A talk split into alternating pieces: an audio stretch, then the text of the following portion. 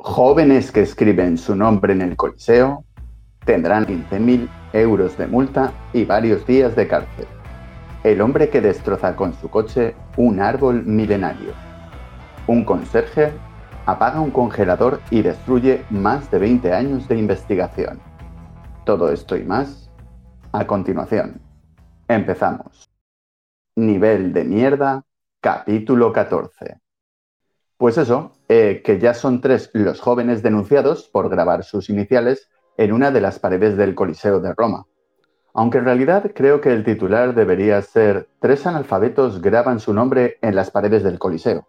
Un joven estudiante de 17 años esta semana, una joven suiza en otra noticia que también decidió grabarse escribiendo su nombre y luego otro caso que es el del inteligente Dimitrov de 27 años que también hizo su gilipollez en las paredes del Coliseo.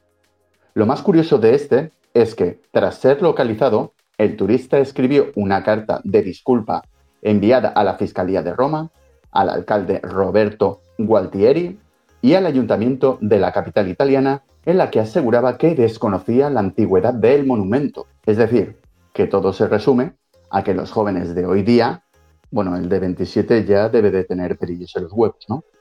No saben que es un monumento y que es algo que un monumento, como es un monumento, no debería destruirse con firmas maravillosas y sin sentido. Y además filmándose para un triste like. Pero también es verdad que según Google el Coliseo se construyó entre el año 70 y el 80. DC, claro. Al ponerlo de DC a lo mejor los jóvenes tampoco saben qué es y creen que es un cómic. ¿Quién iba a pensar que eso podría ser un monumento? Solo por tener casi 2.000 años de antigüedad. Qué, qué estupidez, ¿no?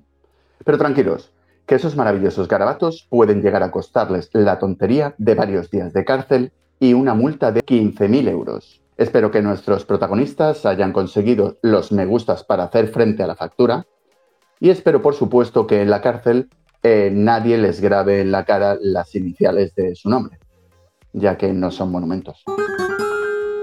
Continuamos con otro adorable ser que no presta atención a los detalles y es que intentó atravesar con su coche un árbol de más de 2.000 años de antigüedad, que casualmente tiene una abertura en la base de su tronco por la que cruza una vía asfaltada. El arbolito en cuestión es una secuoya, con nombre propio, The Shrine o Shine, algo así, el santuario en inglés.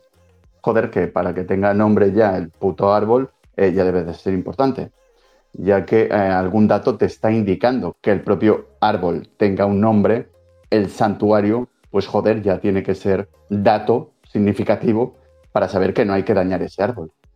Pero bueno, que nuestro querido conductor no se fijó en el coche que llevaba, si pasaba o no por ahí, ya que el coche era de alquiler, con lo cual a mí me da la sensación que se la sudaba un poco si el coche se rayaba o no. Como veis, el intrépido explorador arrancó trocitos de piel del árbol mientras éste gritaba de dolor, ya que sabéis que las plantas gritan.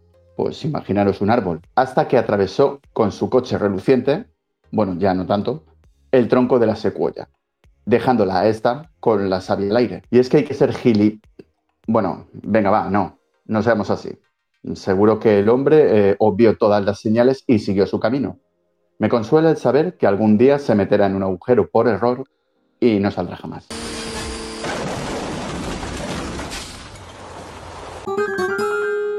Un conserje apaga un congelador de su universidad por alarmas molestas y arruina 20 años de investigación.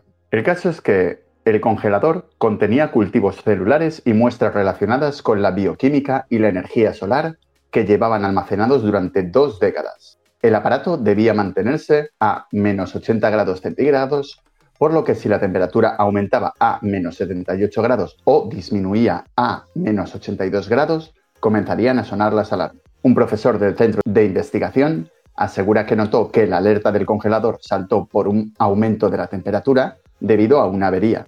Sin embargo, él y su equipo decidieron que las muestras estarían seguras, por lo que colocaron un cartel de aviso. Este congelador está pitando ya que necesita una reparación. Por favor, no lo mueva ni lo desconecte. No se requiere limpieza en este área. Puede presionar el botón de mute de alarma si desea silenciar el sonido. decía la nota según el expediente judicial de la demanda. A pesar de esto, nuestro querido conserje, como le molestaban las alertas por posiblemente no poder escuchar su música,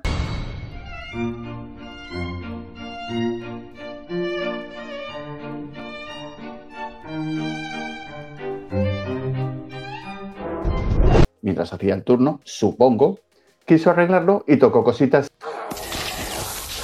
que hicieron que el congelador se apagara.